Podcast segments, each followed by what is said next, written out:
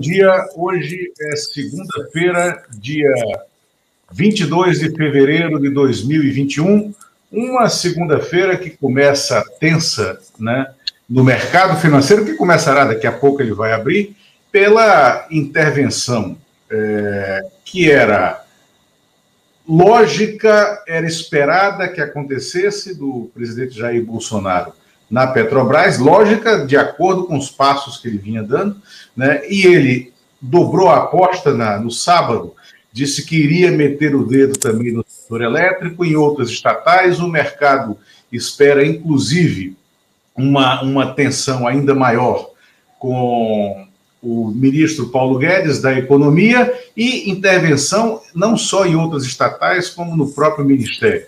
Né? E a escalada de ascensão de militares generais dentro do governo. Estamos aqui com um convidado especial, especialíssimo, José Dirceu de Oliveira e Silva, né, para quem já há uma, uma grande audiência né, nesse momento no programa. Zé Dirceu, né, bom dia, é muito bom tê-lo aqui. Bom dia, Humano. Bom dia, bom dia, ministro. Bom dia. Alegria minha, viu? Muito obrigado pelo convite, pela oportunidade de conversarmos. Mas Não. veja bem, deixa eu fazer só um, é, essa questão foi dado publicidade a ela na reunião ministerial revelada. Naquela reunião, quando, na, na, na, fatídica. Quando, o Braga Neto faz a exposição do Pro Brasil e o Guedes o humilha. Não é que o repreende, o contesta, o critica, não, o humilha. Quem toma a palavra para defendê-lo, falando óbvio, foi Rogério Marinho, né? que o Tarcísio uhum. Freitas não falou. E disse óbvio, ora, se nós vamos emitir 500 bilhões, por que não 600, 700 para obras né, de infraestrutura? Essa tensão, é, ela reflete o caráter militar do governo porque como é militar, está em guerra.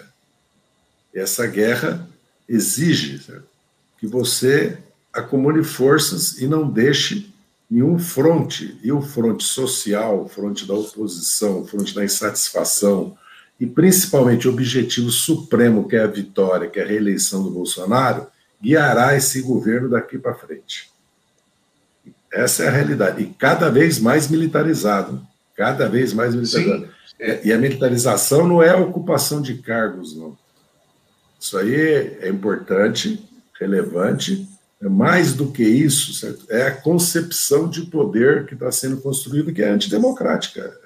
Nós já conhecemos a concepção militar brasileira construída depois de 64, que eles expurgaram quase mil oficiais das Forças Armadas.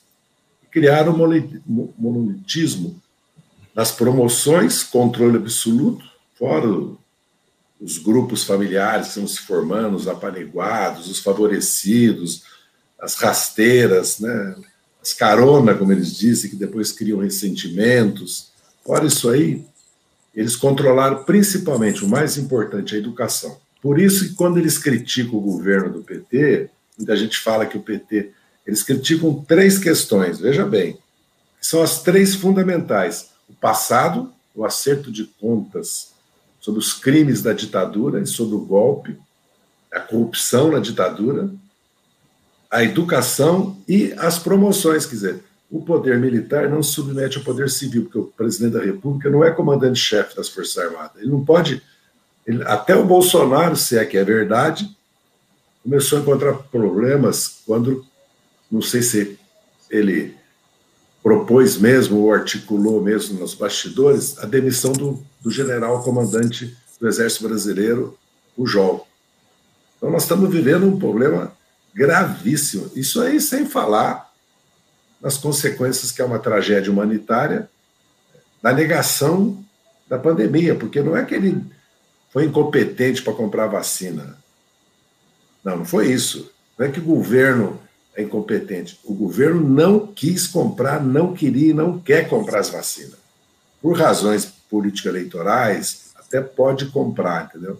Agora. Mas a verdade é, é essa: o país vive duas tragédias: a volta dos militares ao governo, ao poder, com as suas ideias e concepção.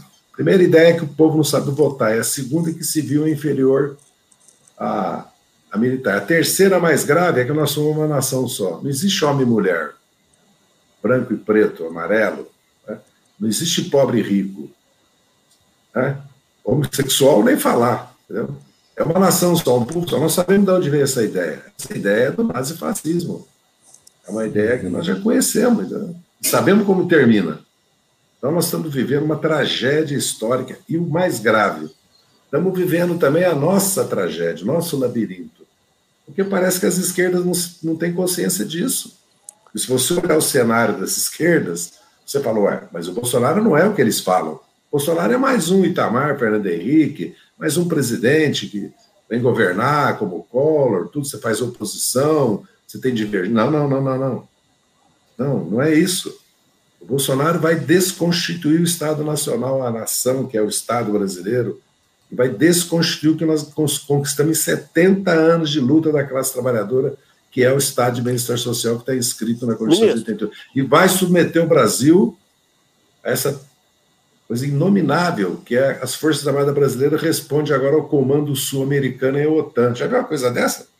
No mundo de hoje, que todo mundo quer sair disso, a Turquia, o Irã, a Rússia, todo mundo, o Paquistão, todo mundo quer sair, todo mundo, a Coreia, cada um quer cuidar da sua soberania, dos seus interesses, do seu espaço geopolítico. E nós temos aqui ao nosso lado 200 milhões de sul-americanos na expectativa do Brasil jogar o papel que a França e a Alemanha jogaram na União Europeia que o Lula estava jogando. Esse, essa é, esse é o retrato do Brasil de hoje, do dia de hoje.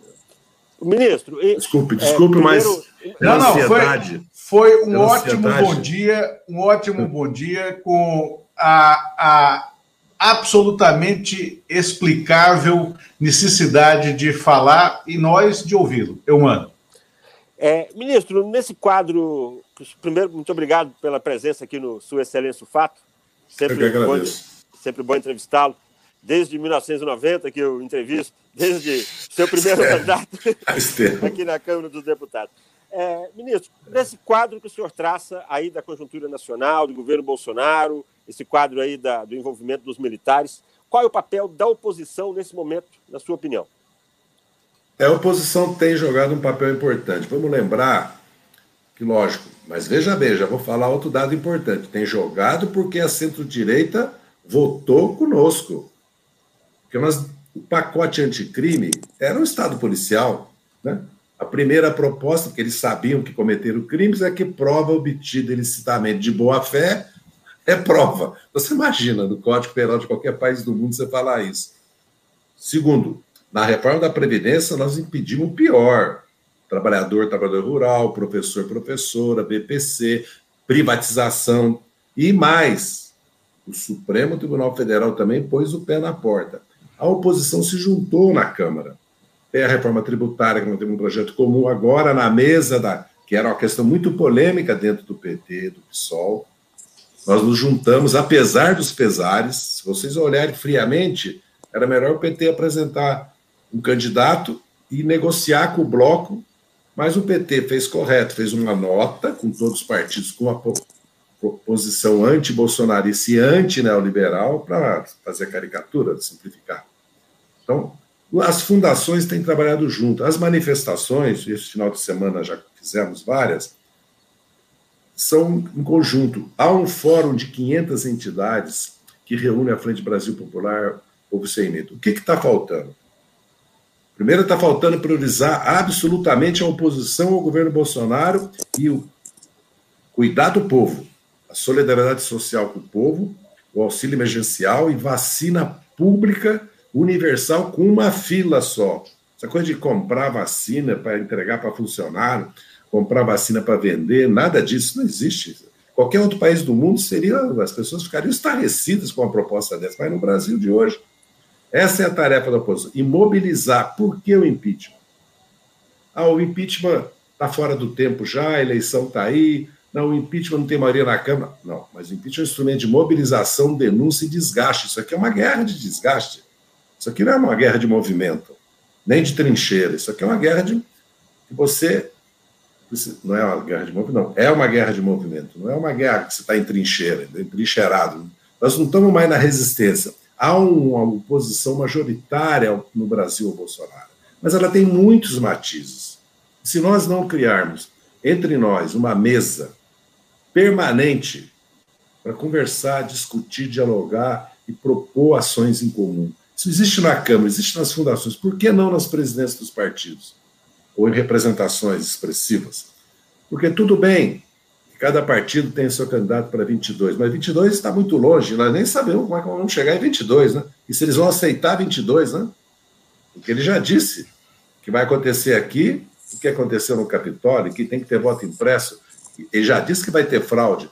Então, a minha questão principal é a oposição ao governo e construir a ação e a oposição em conjunto para criar as condições ou para candidaturas comuns ou para uma campanha de acordo comum. E mais, inclusive com as forças democráticas, ah, não tem não tem ninguém democrático na centro-direita ou na direita liberal, porque eles votaram no Arthur Lira. Mas o eleitorado deles tem uma parcela importante que é antibolsonarista, inclusive se nós observarmos, começando para citar, não no sentido pejorativo ou no sentido de deslegitimar, a agenda da Rede Globo, que ela tem uma agenda, é antirracista, é feminista, né, é pelos direitos humanos, é democrática, incorporou o SUS e incorporou a educação como prioridade, que será o programa do candidato a centro-direita. Ele não vai, não vai apresentar um programa só da, é, colado com o Guedes, não. Nem o Bolsonaro, imagina se eles vão fazer isso eleitoralmente. Então, nós estamos no, no, no momento que nós precisamos dar uma arrumada né, nas melancias do nosso, da nossa carruagem. Bom, Zé Disseu, é, concordo plenamente que precisa arrumar e concordo com você que o impeachment, é, mesmo que seja um caminho lento, ele é necessário se impor nesse momento, e aliás é um tema que se impõe. Né? Apesar de o Lula, né, o Luiz Inácio, na, na entrevista que deu é, ao Kennedy no UOL na quinta-feira passada, o Lula é, ter, assim, ele não disse que é contra o impeachment, mas ele falou da dificuldade da trajetória do impeachment nesse momento e da questão do time. A gente chega lá, na, na minha, na minha questão. Mas, é, veja bem, a gente está começando a semana numa segunda-feira em que a Avenida Faria Lima, né, que representa os escritórios dos fundos de investimento, do mercado financeiro, antigamente era Paulista, agora é a Faria Lima, a nova Faria Lima, né, é, tá tensa, porque a fantasia de um Bolsonaro é, liberal ou ultraliberal né, foi rasgada.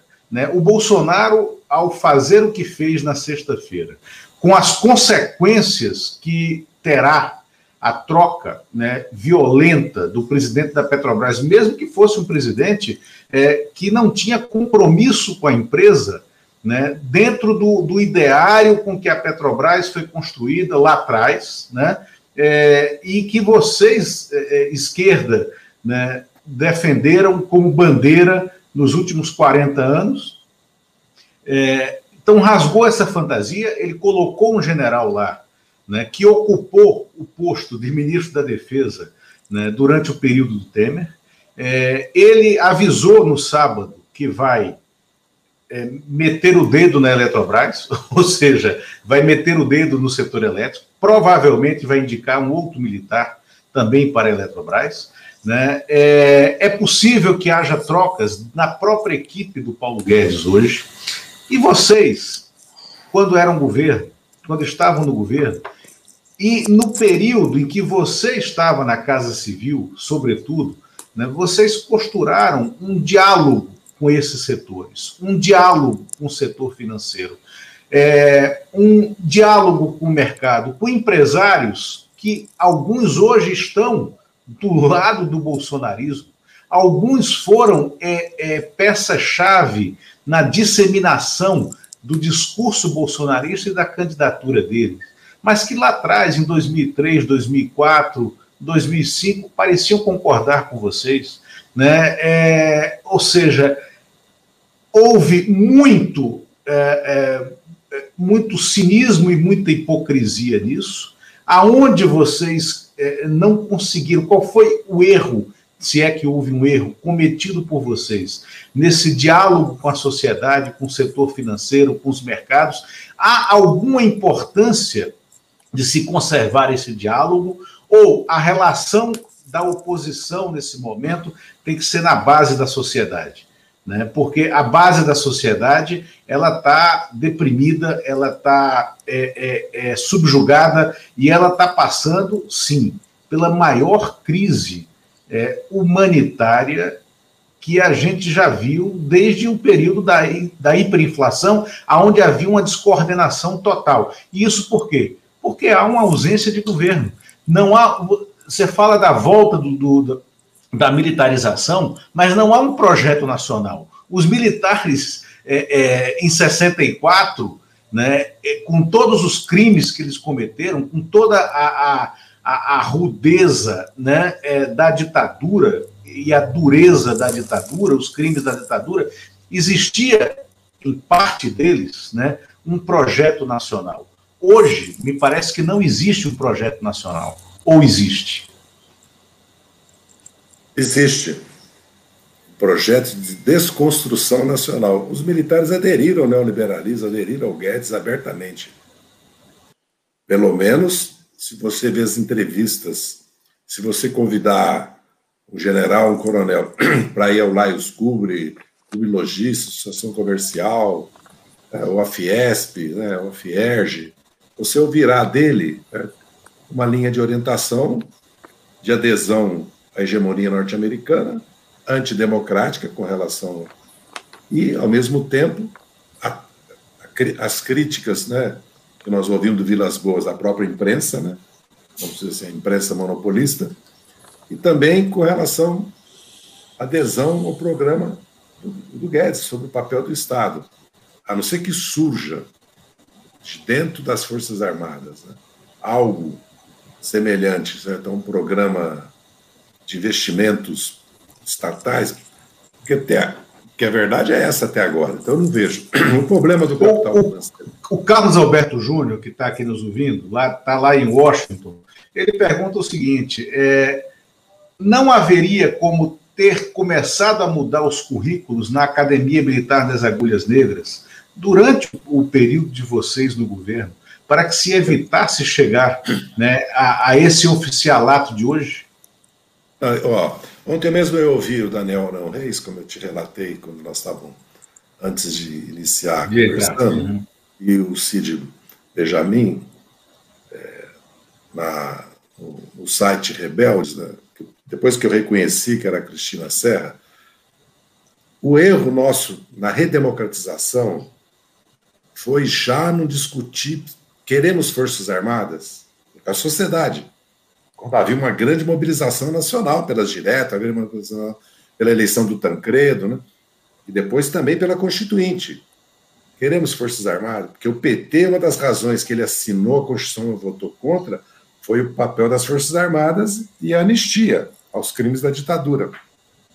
Nós não discutimos que tipo de Força Armada. Primeiro, evidente que a educação das escolas militares tem que estar no currículo nacional, tem que estar submetido ao Conselho Nacional de Educação e tem que ser pluralista. O que eles falam em escolas sem partido, fala que a educação deles não pode sofrer interferência política, mas pode a política deles, né? Que é essas ideias que eles estão propagando agora que o Vilas Boas propagou, certo? Que são ideias, no fundo, homofóbicas, racistas, né? preconceituosas, são, são elitistas, conservadoras, e agora abertamente pró-Estados Unidos de novo, como foi enviando tropa à República Dominicana. Porque quando eles voltam da Segunda Guerra Mundial, já a oposição Estado Novo, a UDN, era, a UDN era uma frente como o MDB. Poucos sabem, lembram disso, porque eu tive o privilégio de ser filho de udenista, né, de crescer na era JK Juscelino.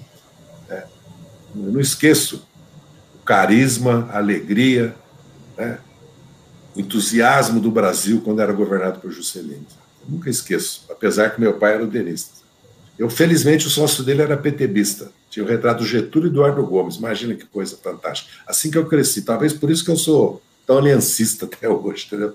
Mas o que eu quero dizer é que os militares que limparam o exército, expurgaram o exército, perseguiram, humilharam centenas de oficiais de altíssima qualidade, patriotas, democratas, né, eles construíram essa coisa monolítica, que é o pensamento militar hoje brasileiro, que está aí exposto nas entrevistas, no Manifesto do Mourão, nos discursos do Bolsonaro e agora no livro do Vilas Boas. Então, eu não vejo que é, nós pudéssemos, naquele momento, porque não construímos isso, que o nosso governo, como eu participei nos primeiros 30 meses, certo? e depois indiretamente continuei participando até hoje, PT hoje, que nós estamos fora do governo, nosso governo tinha que definir prioridades. Nós abrimos muitas frentes, nós vamos ser derrotados, que era muito frágil a base. Porque o sistema político eleitoral brasileiro, como a Câmara não é proporcional e ninguém mais discute isso, o 8,70 virou cláusula pétrea, que é um escândalo, porque 10 estados com 20 milhões de habitantes, 25, elege 80 deputados São Paulo, 45, elege 70. É uma coisa. O Acre elege oito deputados. Como é que pode? O Acre tem que eleger um. Um né? pela, pela cláusula mínima de um. Que é assim no mundo todo. Fora que o sistema é uninominal. O Senado tem mais poder que a Câmara. É pior, o Senado, 25% do eleitorado elege maioria no Senado, 14 estados. Então nós estamos numa democracia, fora o poder econômico, todos os problemas Agora compraram o voto nessa eleição, mas é comprar o voto. Eu vejo o, o, com quem eu tenho respeito, o presidente TSE, nosso Barroso, falando certo? de voto facultativo, certo? falando.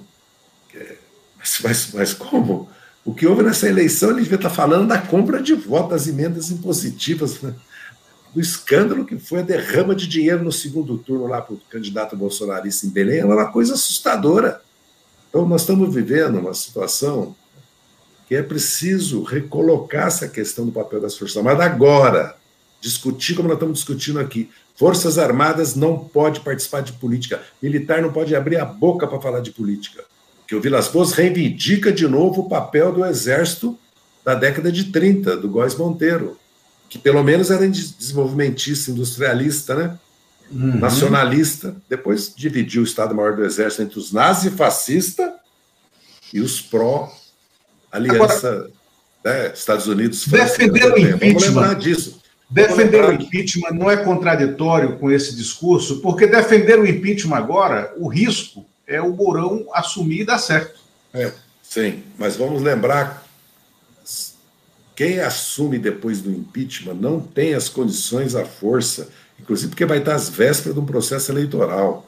O problema nosso, com impeachment ou sem impeachment, só existe um problema nesse país, que é tirar o Bolsonaro da frente. E os militares voltar para os quartéis. Porque se imagina você. É, qualquer empresa vai contratar um funcionário com uma arma em cima da mesa. Qualquer proprietário vai discutir com qualquer. com inquilino com uma arma na mesa. Porque quando os militares entram na política, o desequilíbrio, a paridade de armas, como se diz, os advogados falam, né, do Moro e do Delaiol, condenando o Lula naquele processo sumário político de exceção, uhum. né, é a paridade de armas. O militar não pode fazer isso. Segundo, tem que estar submetido ao poder civil. As escolas, as promoções, não tem. Fora disso, porque se na Grã-Bretanha o militar fizer o que foi feito aqui, é traição, é alta traição, é pena de morte. Militar não pode participar de política. Eles querem fazer política, tem que ter quarentena, como os procuradores e os juízes precisam ter também. Como nós temos quarentena como saímos do governo. Tem que ter quarentena, de preferência de quatro anos. Aí vai fazer política. Entrou na academia por livre e espontânea vontade, já sabe que não vai poder fazer política. Quem define o papel das Forças Armadas, suas funções. Porque o erro nosso foi chamar os militares para garantir de lei e ordem. Já estava na Constituição contra a nossa opinião e nós chamamos. Isso foi um erro. Fazer uma reforma nas Forças Armadas, nós fizemos o máximo. Fazer a Comissão da Verdade já foi.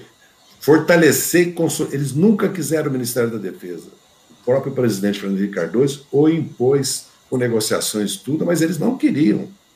A verdade é que não dava para nós enfrentarmos tantas frentes. Nós já estávamos com um problema gravíssimo, que era fazer o país crescer com distribuição de renda, combater a pobreza, numa, num, num momento que nós precisávamos ajustar as contas públicas e que uma ala do governo tinha uma visão completamente conservadora sobre isso aí, em contraponto a outros setores do governo, como é o meu caso, que tinha uma outra maneira de. Não é que eu era contra você equilibrar as contas públicas, é que o problema do Brasil não, não é o déficit público, a dívida pública, do Brasil é a concentração da renda e da riqueza. É isso que produz tudo isso. Porque o país, a classe trabalhadora não tem poder de compra é subconsumo, o país precisa de tudo e não consegue fazer, tendo bancos públicos que pode financiar, tendo 500 bilhões de lucro das reservas, tendo reserva de 400 bilhões, tendo tudo para construir saneamento, habitação, melhorar o padrão de vida, estrada, rodovia, fazer afora, o BNDES financiava fora, que é corretíssimo, né?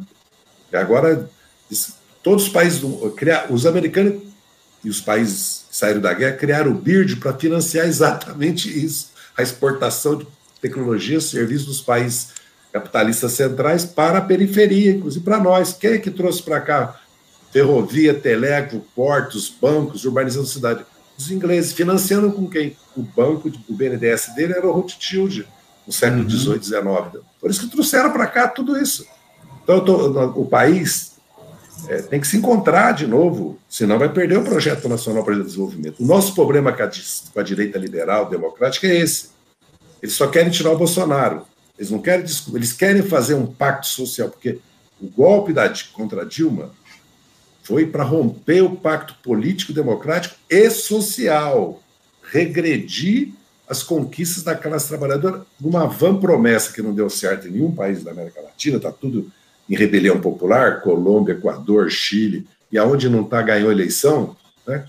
como na Argentina e no Uruguai, que perdeu a presidencial, mas ganhou a municipal, está equilibrado. Por quê? Porque não deu certo se querem fazer aqui. Imagina num país de 210 milhões de habitantes, com um grau de pobreza e de problemas que o Brasil tem, você implantar uma política como o Guedes está querendo implantar. Ele quer levar o país aonde? Ele vai levar o país a uma revolução social, escuta o que eu estou dizendo. Por isso Ministro, que os militares e Bolsonaro pularam da cadeira.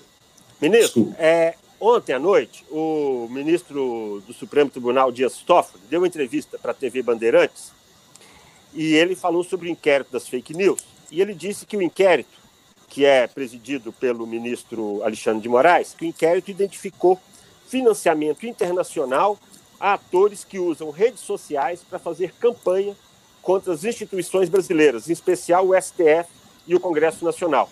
Ele está falando isso no contexto do Daniel Silveira. Eu queria sua opinião, saber sua opinião sobre essa organização é, da direita é, dentro disso, a questão da liberação, da facilitação do acesso às armas. Qual a sua preocupação em relação a movimentos políticos com essas características? Não há nada mais grave que esse decreto das armas, que aliás é inconstitucional. E, o, se, e é o dia D do Centrão. Se o Centrão aprovar esses decretos, nós temos uma sinalização grave sobre essa questão. Porque é evidente que é para arma. Quem vai comprar armas? Quanto custa uma arma dessa? Quem vai comprar seis armas ou trinta, como os casos dos caçadores, ou seis armas, como qualquer cidadão? É evidente que vai ter um filtro ideológico, né? porque tem que ter porte de arma. Ele vai armar as suas milícias civis, vamos dizer assim. Que as criminosas já estão armadas, porque a família tem ligações com as milícias criminosas do estado do Rio, não há dúvida nenhuma. O caso Marielle Anderson não, não, não, não chega a uma conclusão, não chegava, por causa das influências políticas, também não há dúvida nenhuma. Então é gravíssimo isso. E o ministro Dias Toffoli, que presidiu o Supremo até agora há pouco, revelou algo, certo, que está cada dia mais evidente. Financiamento externo. E não é a primeira vez, porque o golpe de 64, nós sabemos, a frota americana veio fazer manobras na costa brasileira e o financiamento é, no Brasil começa com o grupo Time Life, com a Rede Globo lá atrás, né? e depois com a derrama de dinheiro no IBAD, né? que era para financiar a campanha eleitoral majoritária contra o João Goulart. E os militares agora, inclusive voltando aos militares, Eles querem. O Clube Militar publicou uma nota agora, defendendo o Daniel Silveira, como era de se esperar, mas com uma mentira, que o povo brasileiro convocou as Forças Armadas para acabar né, com o caos, com o comunismo no Brasil. Mentira! O Jango tinha apoio, eram as pesquisas da maioria. O Juscelino ia ganhar a eleição no pé nas costas. E mais, a única eleição que eles fizeram, eles perderam, que foi em São Paulo e Minas. Perderam em 66, depois de impugnar quatro candidatos. Eles inventaram o domicílio eleitoral que não existia. No Brasil, você podia se eleger senador por qualquer estado. E criaram a inegibilidade que não existia, para impedir que o Hélio Almeida, que tinha sido ministro da Aviação Obras Públicas, fosse.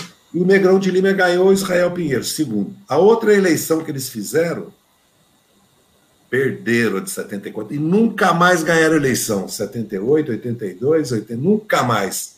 Em 78, o MDB eleger no colégio eleitoral o presidente, colégio eleitoral deles. Aí eles fizeram o pacote de abril, mudaram composição das assembleias, o colégio eleitoral para governador e o colégio eleitoral para presidente. Então, essa história que militar teve apoio para dar golpe no Brasil, o golpe foi enfiado goela abaixo do povo brasileiro, nos custou o que nos custou 21 anos. O que não quer dizer quem governa há 20 anos realiza pelo trabalho, pelo arroz salarial, pela pobreza que submeteu a classe trabalhadora, pela concentração né, e apropriação de renda que houve para investimento público, principalmente, o Brasil criou uma, né, uma rede de infraestrutura, porque os militares ficam dizendo o que eles fizeram nos 21 anos. Não fizeram mais que a obrigação e custou muito ao povo brasileiro, principalmente porque Sim. quando a... custa a liberdade não vale a pena a marcha da família com Deus pela liberdade, que era nada mais do que um, um, um, igual aquelas marchas a favor do impeachment. Eu estive na esplanada durante várias daquelas manifestações, a esplanada dividida, de um lado quem apoiava o, o, o golpe, que era o impeachment sem crime de responsabilidade, do outro quem era contra, e você via que do lado de quem era contra o impeachment havia mais gente.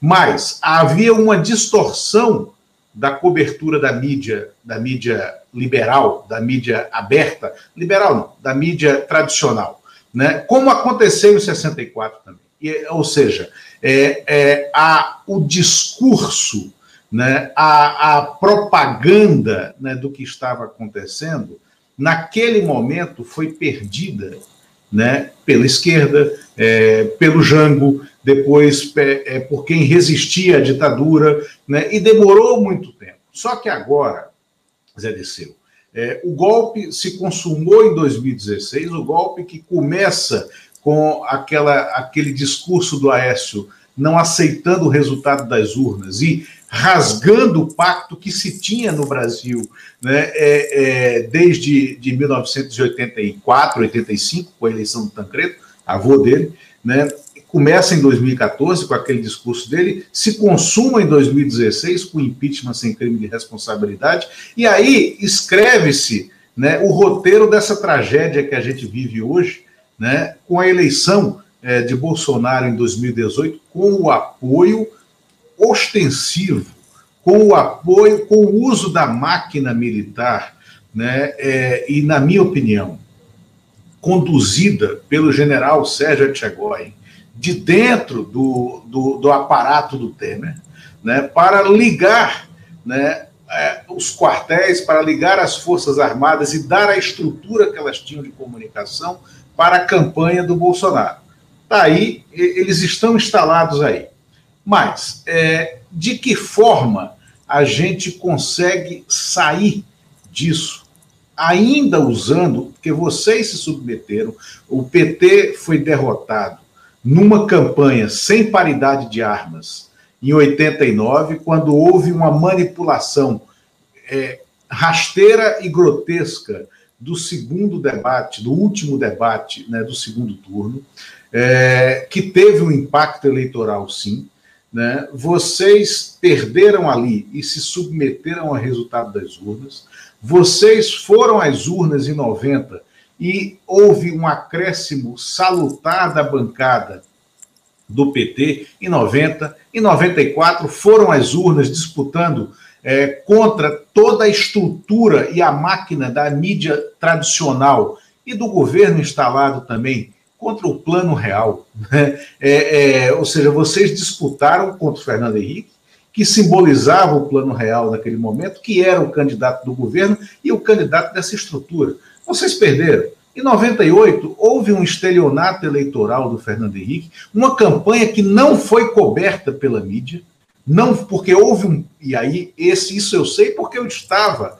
Houve um pacto da mídia de não cobrir aquela campanha como ela deveria ter sido coberta, não houve cobertura de rua praticamente, né? e a gente tinha uma crise econômica interna dentro do governo que eclode quando? Em janeiro de 99, logo depois da posse é, do Fernando Henrique para o segundo mandato, quando ele faz uma maxi desvalorização. O real perde no dia 13 ou 14 de janeiro, o real é desvalorizado em 35% né, naquela mexida. Bom, é, depois vocês vencem em 2002, né, e em 2005, né, a, a, a construção, eu não gosto da palavra, mas vou colocar ela aqui, a construção da narrativa né, da ação penal 470, ela é em si uma primeira tentativa de ruptura desse mercado, desse setor financeiro, é, dos empresários, da ala mais conservadora e minoritária da sociedade, com vocês. Né? E ali eles perderam no voto. De novo, o Lula se impôs, se fincou o pé, disputou a eleição e venceu no voto é, é, em 2006, derrotando o Alckmin, que teve menos votos no segundo turno do que no primeiro foi uma, um, um, fato único em eleições semelhantes. Né? Alguém tem menos votos no segundo turno do que no primeiro. E aí vem 2010, quando o Brasil consegue fazer uma, uma, uma política contracíclica no meio de uma crise econômica. O Brasil está crescendo com uma, uma outra é, estratégia política. A Dilma se elege presidente. Né? Agora, e vocês nunca romperam com aquele pacto da democracia lá atrás. E foram é, retirados do poder por uma ruptura com esse pacto.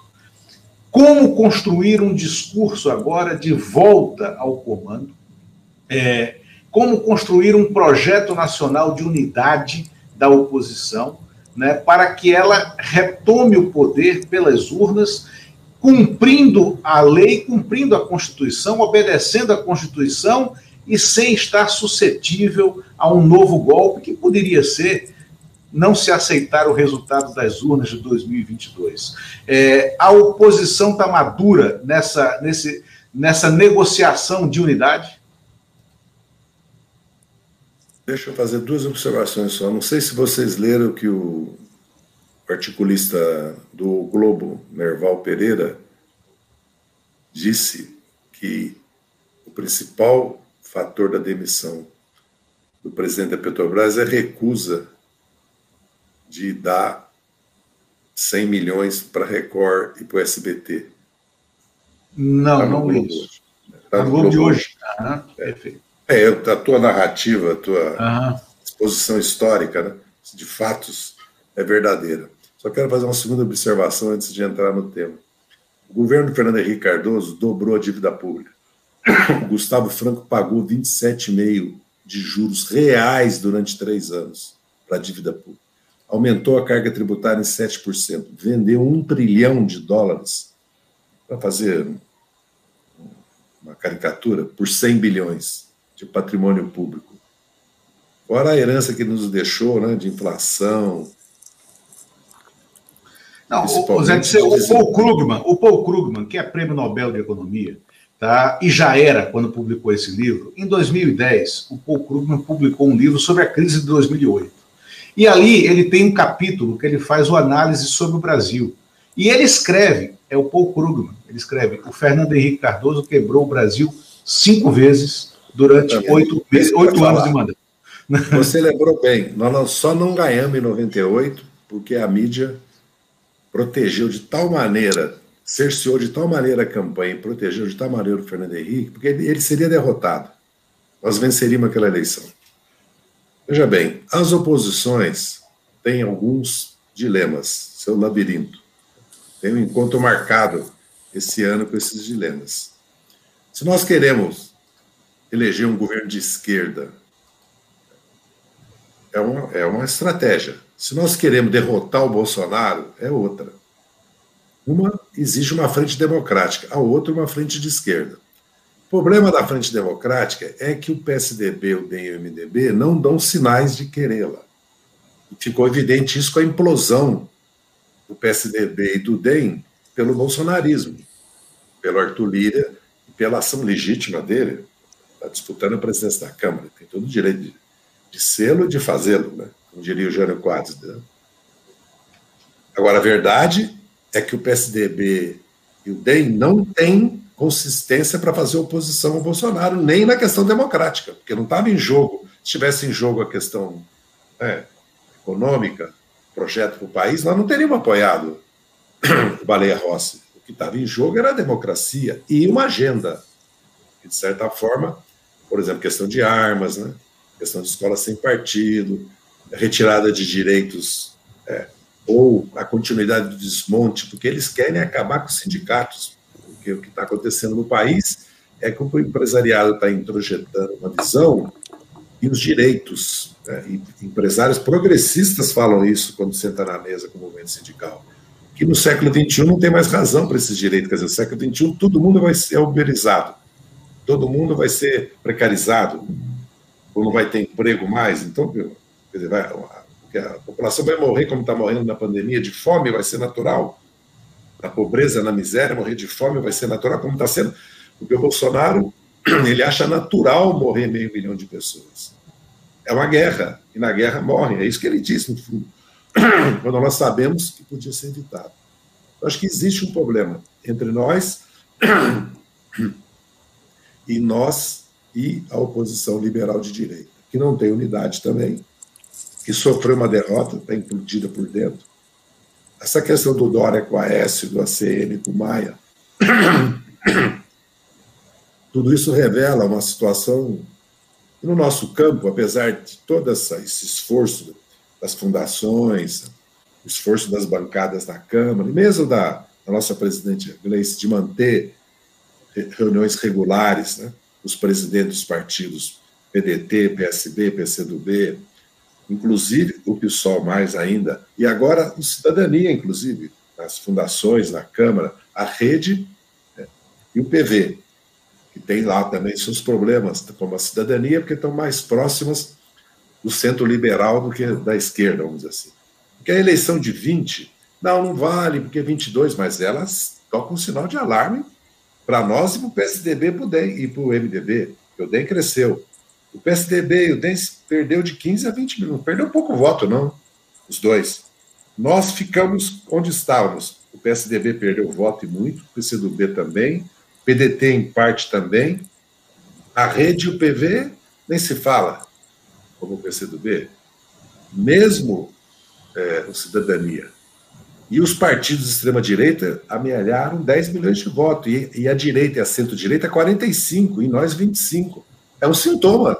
Vocês são jornalistas experientes, né, com larga formação na vida prática né, da política brasileira do jornalismo e com leitura e estudos. Vocês sabem que não é assim, eleição de 20 não quer dizer nada. O PT começou a ficar na cara que ia ganhar 2002 em 2000 na eleição municipal, vocês se lembram? Uhum. Todo mundo opa, esse resultado do PT aqui que ele está, entendeu? Ele está, não vou, entendeu? E vencemos, até porque tinha um acúmulo histórico de 13 anos de 89 e de 25 anos, se nós tomarmos que já né, na década de 80 o crescimento do PT era evidente, né? Então, é, nós vivemos um momento que não é impossível o Bolsonaro se reeleger, apesar que ele não tem maioria na sociedade. Mas ele não tem maioria. Mas veja bem a diferença. Se nós estivéssemos fazendo oposição ao Bolsonaro, o Lula, o Ciro, o Boulos, vamos pensar, juntos, certo? começando pelos três, as lideranças do PSB, como o governador Paulo Câmara, né? os governadores do nosso partido, a sinalização embaixo seria outra, a mobilização seria dez vezes maior. Estou falando isso porque nós temos experiência histórica disso. Quando o Montoro fala, abra a catraca do metrô, tá aqui os recursos, vamos fazer o comício na Praça da Sé, entendeu?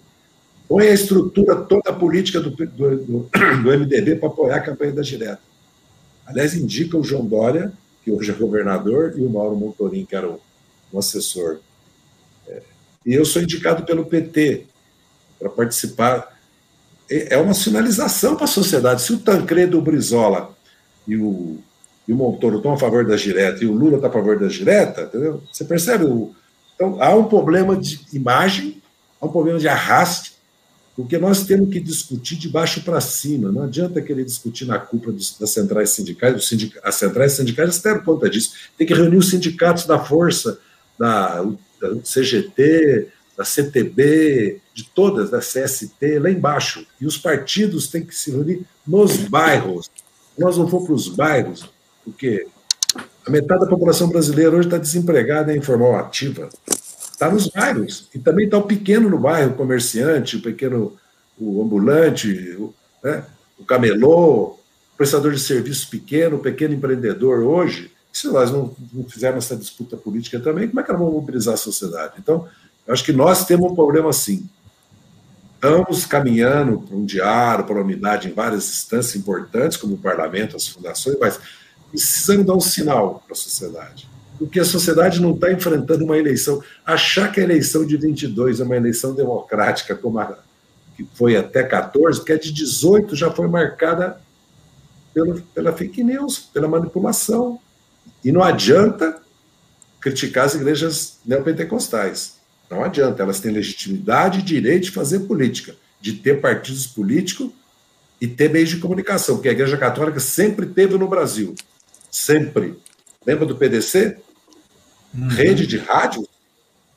Aliás, a ditadura caçou rádios da Igreja Católica quando ela virou, que ela apoiou o golpe, depois virou com a Teologia da Libertação, com as sébicas pastorais. O que nós precisamos é confrontar, disputar esses espaços políticos né, pentecostais. Lógico que você pode denunciar e deve denunciar né, a igreja empresa, o uso político, partidário.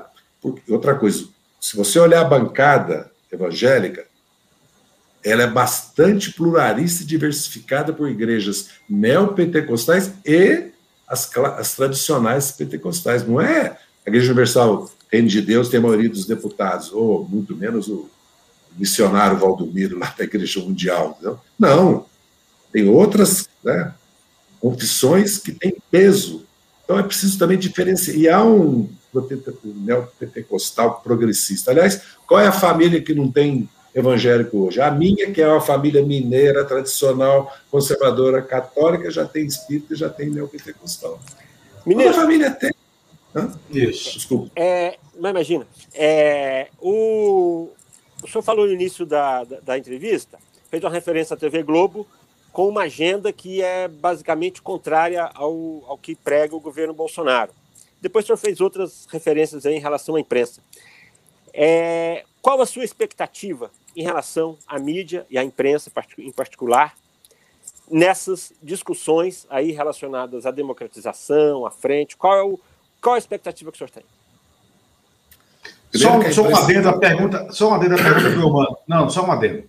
Vocês, em 2003, poderiam ter ajudado a escrever uma história diferente quando a Rede Globo estava na lona financeira, e o governo promoveu duas coisas que mudaram a história da Rede Globo: a permissão é, para a, a, venda da NET para Claro, né, e a permissão do endividamento, é, ou seja, de, pegar, que a Globo pegasse empréstimo junto ao BNDES. Né? Por quê? Porque atividade jornalística, imprensa, atividade cultural também era uma atividade produtiva que poderia se beneficiar do BNDES. Só juntando a, a. Isso foi um erro? É a questão da. Eu, como eu acompanhei a questão da NET, a questão da NET foi decidida em Nova York, nos tribunais. A Claro comprou disputando com a Oi. Nós apoiamos a Oi. É uma lenda que nós apoiamos a Claro, mas apoiamos. Nós tínhamos preferência que a Oi vencesse. A questão do BNDES, eu não tenho notícias que o BNDES tenha feito empréstimo para a Globo no nosso governo. Eu tenho no governo Fernando Henrique. Porque eu cometi um erro. eu fui ao Roda Viva, se não me engano, e perguntado sobre a Globo, se a Globo quebrasse, falisse, certo, naquele momento, eu disse que não era de interesse do governo que uma empresa como a Globo quebrasse no momento que o país estava vivendo uma crise daquele tamanho. Entendeu? Eu devia dizer que isso não era problema do governo, era problema da Globo, entendeu? Com relação à Globo e à imprensa, minha expectativa é que eles primeiro parem de censurar a esquerda e o PT. Aliás, a CNN já não o faz. Mas eu, por exemplo, se você observar a Globo News e a Globo, eu morri.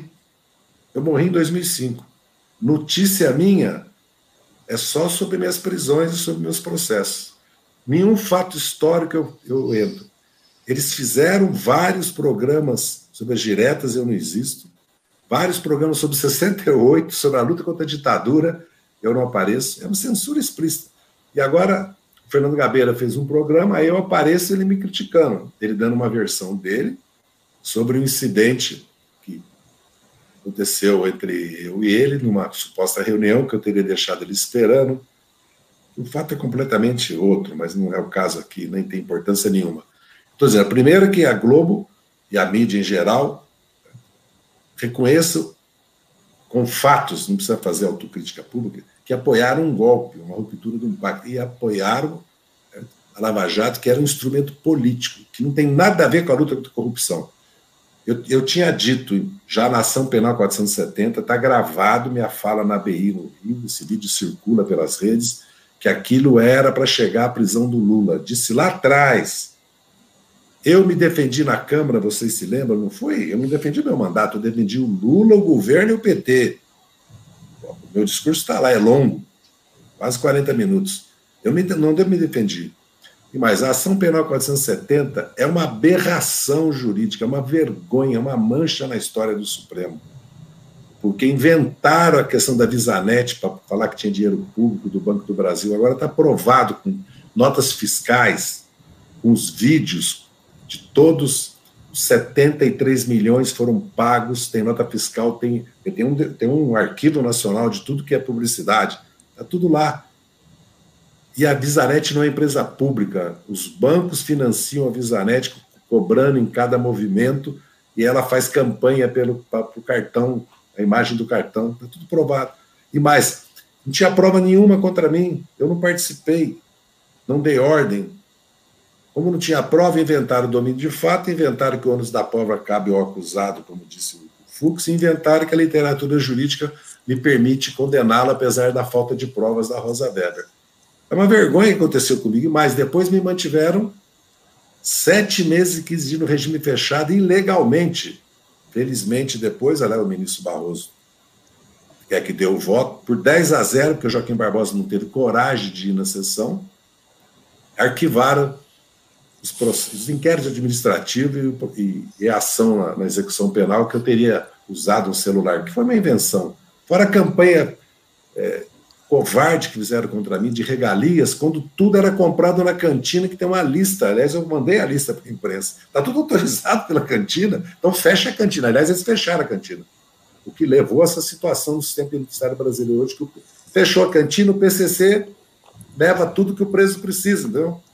não protege a família do preso, o PCC protege a família do preso, dá seguro, paga pensão, paga aluguel, paga escola, manda reprimir o abusador do filho. Vira, preso, vira o Estado dentro da cadeia. Virou já, virou. Esse dia alguém me falou, não, porque o PCC movimenta 260 milhões de reais. Eu comecei a rir, falei, o cara é da inteligência, o cara é uma autoridade, está falando uma bobagem de por semana movimenta, se não for por dia. Só de caixa eletrônica ele tem isso. Que bobagem. Então, então, não faz ideia. Aliás, o Brasil, um país como o Brasil, não tem. Setor de transporte público, Zé Disseu. O PCC. E agora, tá... São né? Paulo, viu? Já me chamaram a atenção. Em São Paulo, o PCC está controlando o transporte público. Então, eu estou dizendo isso, o seguinte: a mídia, eu espero que ela cumpra o compromisso democrático dela. Oposição radical à militarização do governo, radical ao autoritarismo. E radical a concepção que vem por detrás do autoritarismo, do fundamentalismo religioso, que quer misturar o Estado com a religião.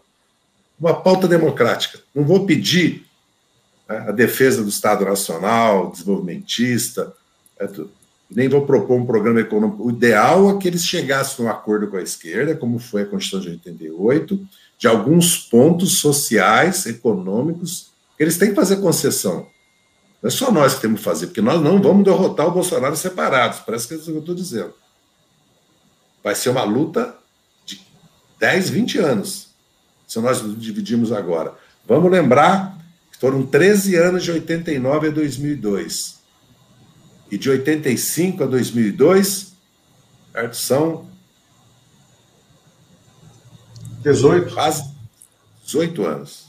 Então, é muito Separados tempo. quem? Desculpa, desculpa, ministro. É quem que não vão ganhar, quem não vai ganhar do Bolsonaro separado? O senhor está falando da mídia ou está falando da oposição? Não, estou falando dos da setores democráticos da centro da centro-direita, dos, dos, liberais e a centro-esquerda. Na questão democrática, nós devemos estar sempre unidos. Lógico que isso é muito difícil, no PT há, muito, há muita oposição a isso, uma parcela importante do PT, importante, relevante e legítima, considera que nós devemos fazer uma frente de esquerda e batalhar. Se não é 2022, é 26. Né? E nós vamos construir, reconstruir uma, um grande movimento de, de esquerda, né? um programa de reformas estruturais no país. Né? o Brasil é um país fantástico. Nós voltamos às reformas de base do Jango, né? Reforma bancária, reforma tributária, reforma urbana, vocês perceberam? Nós voltamos. Não, esse negócio de reforma, como diria o Fernando Henrique, é um nhenhenhen interminável, é um lenga-lenga, né? porque são sempre as mesmas, é sempre o mesmo cardápio, é sempre o mesmo portfólio, mudam as pessoas, mudam os, os, vendedores de terreno na Lua, como o Paulo Guedes. Eu tenho, eu tenho, sem falsa modéstia, uma longa experiência em matéria. Eu participei ativamente da campanha da direta, do impeachment do Collor e da eleição do Lula. E participei da luta democrática, na clandestinidade e na democracia. A esquerda tem que se unir em primeiro lugar e ter o projeto dela. Agora, para derrotar o Bolsonaro, nós temos que fazer frente democrática. Não estou falando em frente ampla. Quando a gente fala em frente ampla, é a frente ampla uruguaia. Construir de baixo para cima uma unidade das esquerdas, uma coisa que decide, inclusive, o candidato e o programa. 3, 4 milhões de pessoas, que seria o ideal. Porque se você. Os partidos estão vivendo uma crise muito grande, porque eles são analógicos ainda. Os partidos, por isso, são analógicos. Eles saíram dos bairros. Eles têm dificuldade de mobilizar. O que, que faltou para nós impedir o impeachment? Foi um golpe e a prisão do Lula. o processo, a condenação e a prisão do Lula. O povo, ao nosso lado. Essa é a verdade. Se nós queremos derrotar o Bolsonaro, nós temos que mobilizar a sociedade. E diga-se, Zé Disseu, as classes populares. Que o, que o Lula lembrou, inclusive, aí eu tenho, e essa história eu vou, tô, tô contando no volume 3 aí do, do de Trapaça, né? Que o Lula, quando numa, na, no auge né, da CPI dos Correios, quando o Duda Mendonça prestou aquele depoimento, né, naquela tarde o governo parecia que estava caído. Ia se amanhecer no dia seguinte com o processo de impeachment instalado. E o Lula é, chamou, entre outros, o João Roberto Marinho e disse: pago para ver. Não sou o colo, tenho o povo vou para a rua, vou brigar pelo meu mandato, porque isso que vocês estão fazendo é ilegítimo. O governo não caiu, Lula venceu a eleição de 2006. É, ou seja, é, ali. Mais três depois, mais duas isso, depois. Mais duas depois. Não, 2006, 2010, 2014. Né, porque ele só lembrou: eu tenho povo, e ele vai para a rua. É isso. Né? Faltou essa. Falta essa, essa coesão Estamos chegando ao final, infelizmente. Eu, te, é, eu quero dizer só uma palavra, veja bem. Faltou governo tem que mobilizar a sociedade, tem que fazer disputa político-cultural. O governo tem que organizar a sua base. Nós organizamos as mães do Bolsa Família, os filhos do ProUni, e por aí vai.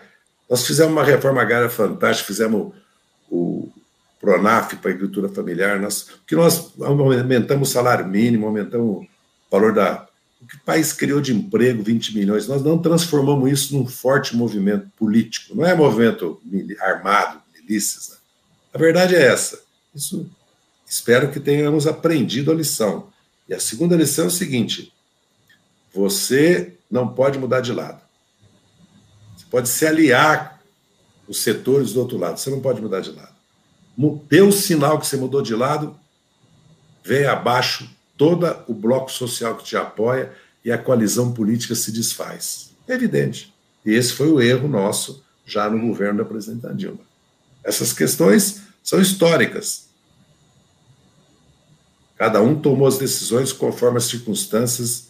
Eu não quero transformar ninguém em culpado. Não se trata disso. Não se trata de ficar fazendo chamada autocrítica. Se trata de não repetir os erros no futuro.